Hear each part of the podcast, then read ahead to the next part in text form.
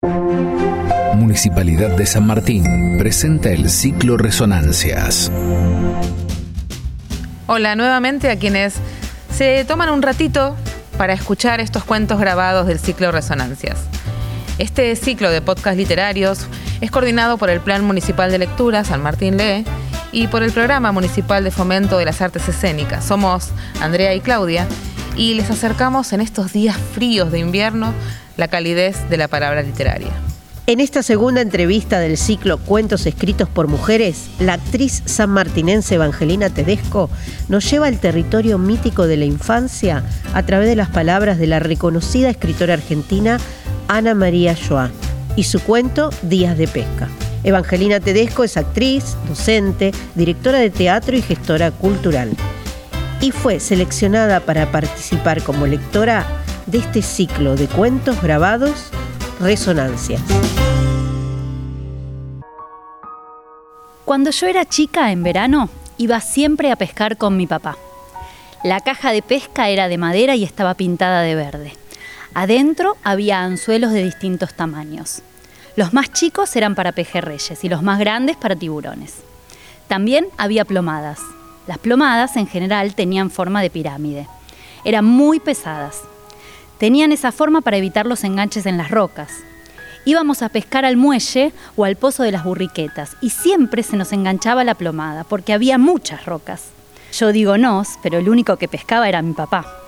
Es decir, el único que manejaba la caña porque en Miramar había muy poco pique. Yo tenía una cañita pero nunca la llevaba, no me gustaba usarla. Lo que me gustaba era estar parada al lado de papá, en el muelle ya nos conocían y también nosotros conocíamos a los que iban más seguido. Al flaco, por ejemplo, que tenía el pelo rubio y las cejas completamente negras. Y a un señor mayor, mayor que mi papá, que se llamaba Ibarra. Yo me sentía muy orgullosa de los conocimientos que iba adquiriendo y trataba de demostrarlos cada vez que podía. Sabía, por ejemplo, que los meros, aunque son chicos, tiran mucho y que a veces, por la forma en que se dobla la caña, uno puede confundirlos con un pez mucho más grande. Cuando alguno de los pescadores venía trayendo la línea con esfuerzo y la caña se curvaba y vibraba, yo me acercaba y le decía, por ahí es un mero nomás. Sabía también reconocer a los gatuzos, que son como tiburones chiquititos.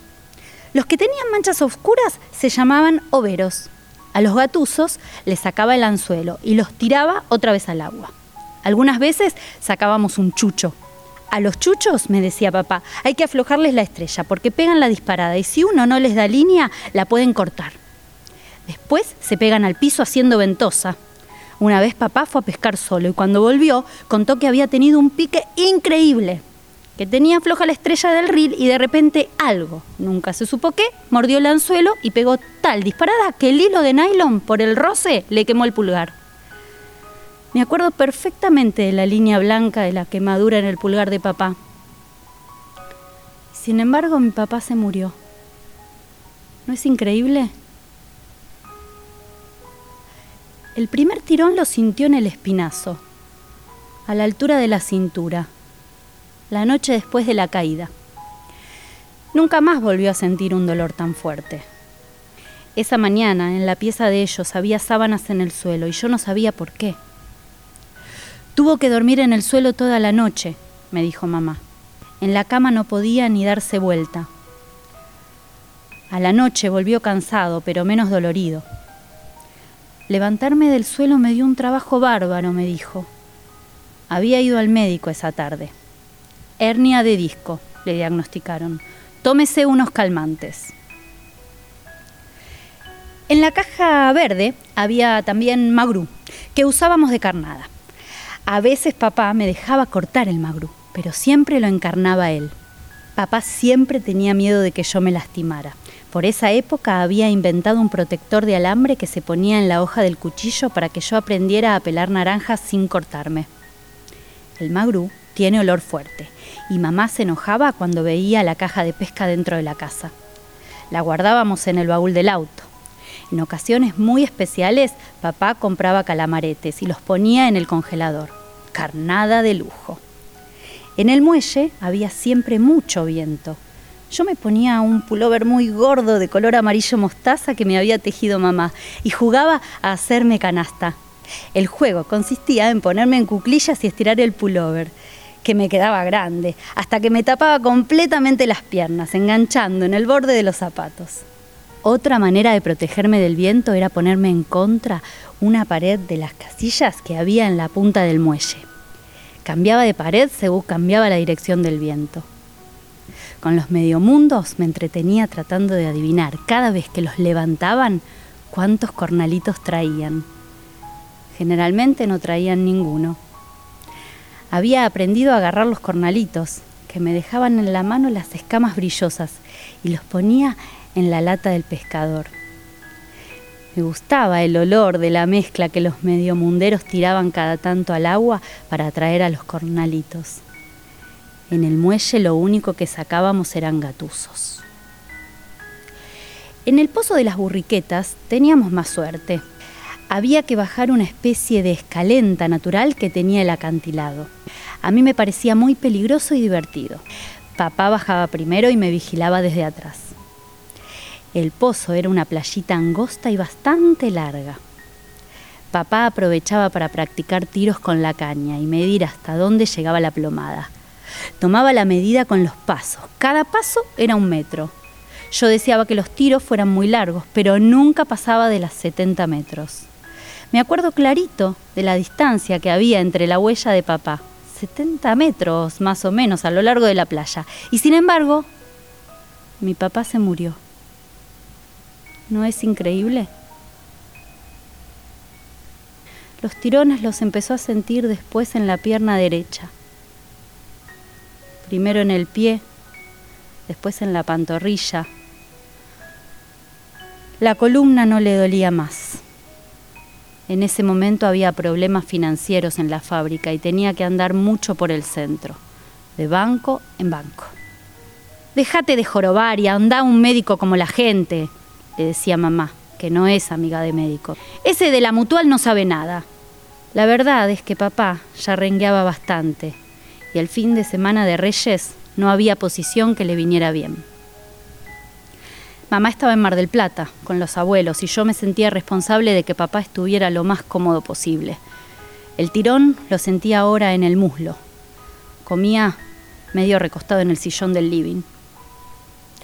Donde sí pescábamos de verdad era en lo que papá llamaba el pozo pestilente. Íbamos poco porque estaba lejos.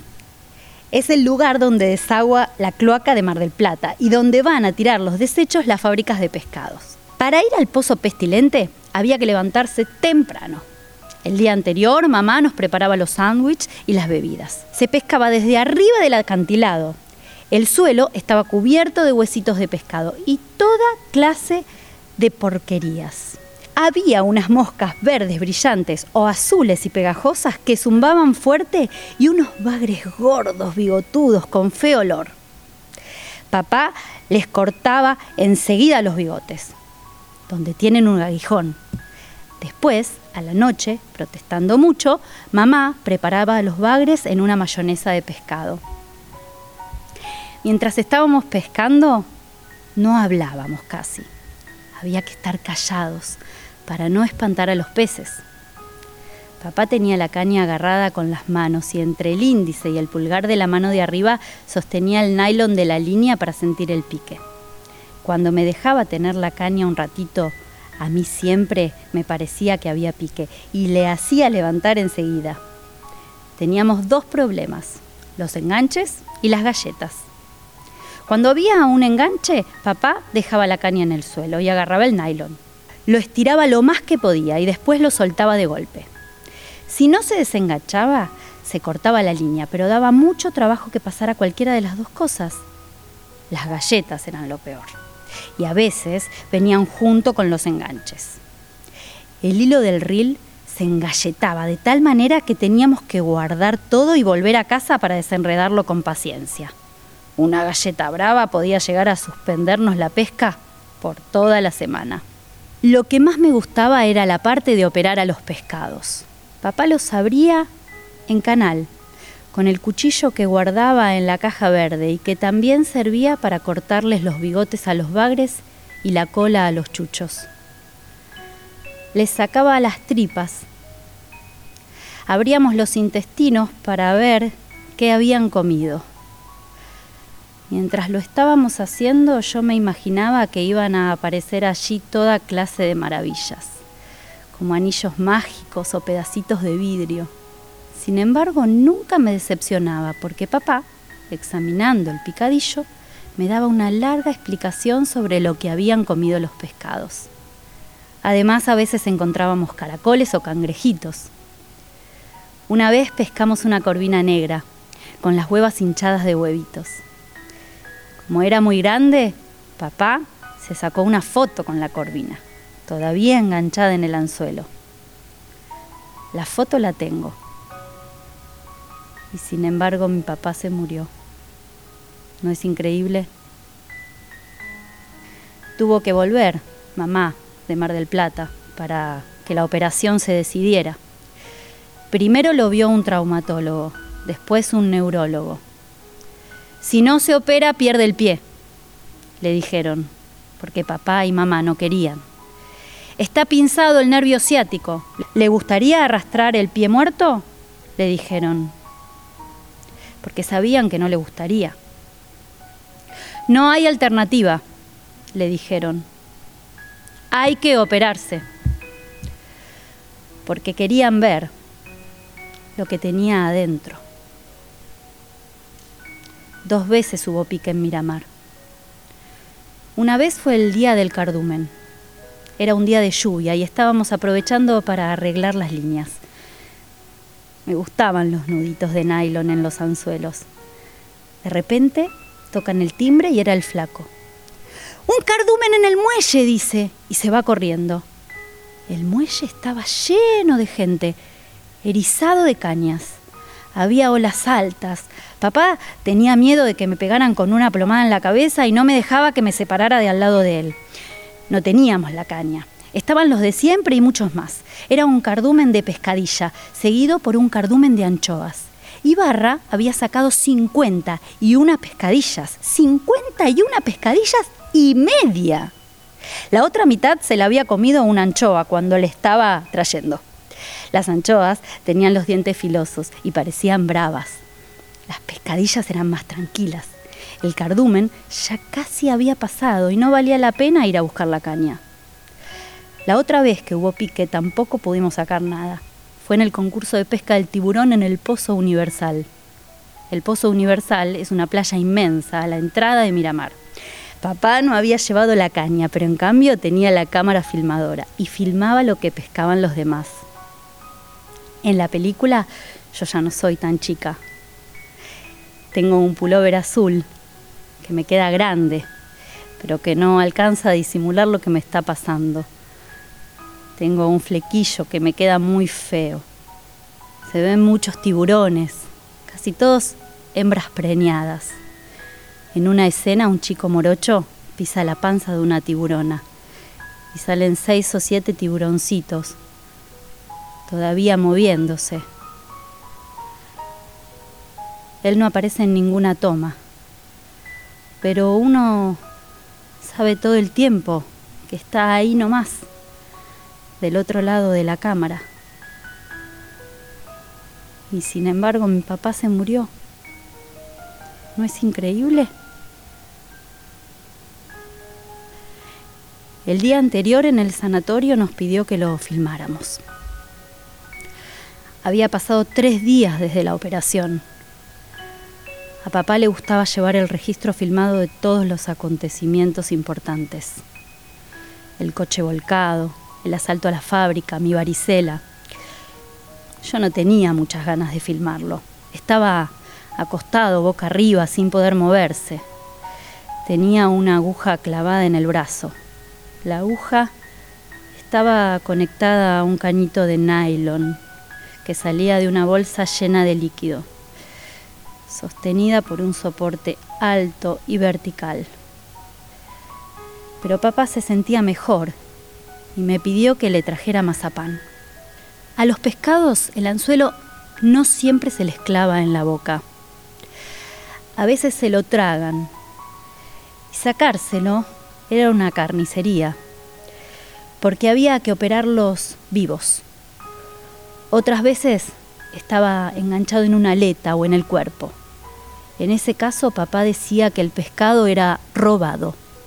Cuando íbamos al pozo pestilente llevábamos siempre el robador, que es un gancho grande, como un anzuelo gigante de cuatro puntas, o como como cuatro anzuelos gigantes pegados.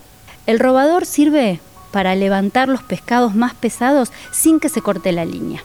Cuando parecía que había picado algo grande, papá me pedía, mientras recogía la línea, que fuera preparando el robador.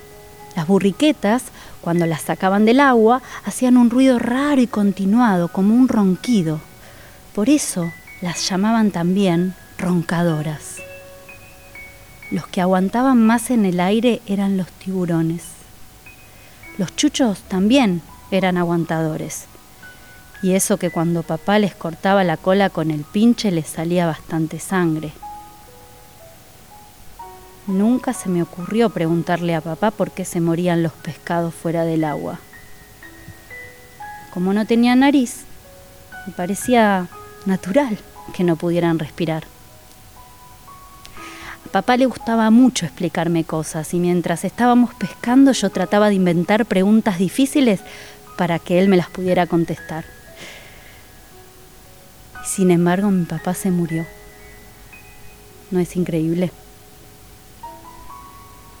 Me ahogo, me dijo mamá llorando que papá le dijo.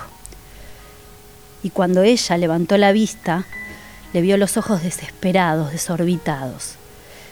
Con el oxígeno no pudieron hacer nada, ni con los masajes al corazón, ni con la coramina. No volvió a respirar. Hicimos todo lo que pudimos, me dijo mamá llorando. Fue una embolia, los pulmones. Cuando yo era chica, en verano, iba a pescar con mi papá. Y sin embargo mi papá se murió. ¿No es increíble? Lo pescaron.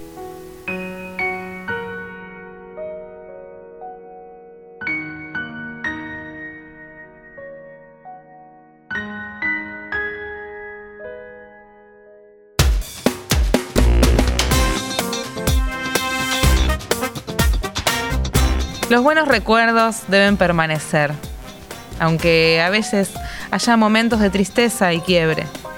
Las imágenes felices del pasado están y de esta manera las hemos ido evocando en las palabras de la escritora Ana María Shua. Nos despedimos, Claudia, hasta la próxima, para seguir disfrutando de este ciclo de podcasts literarios, de cuentos escritos por mujeres en el ciclo Resonancias. Hasta la próxima. Hasta la próxima. Presentó Municipalidad de San Martín. Estado presente.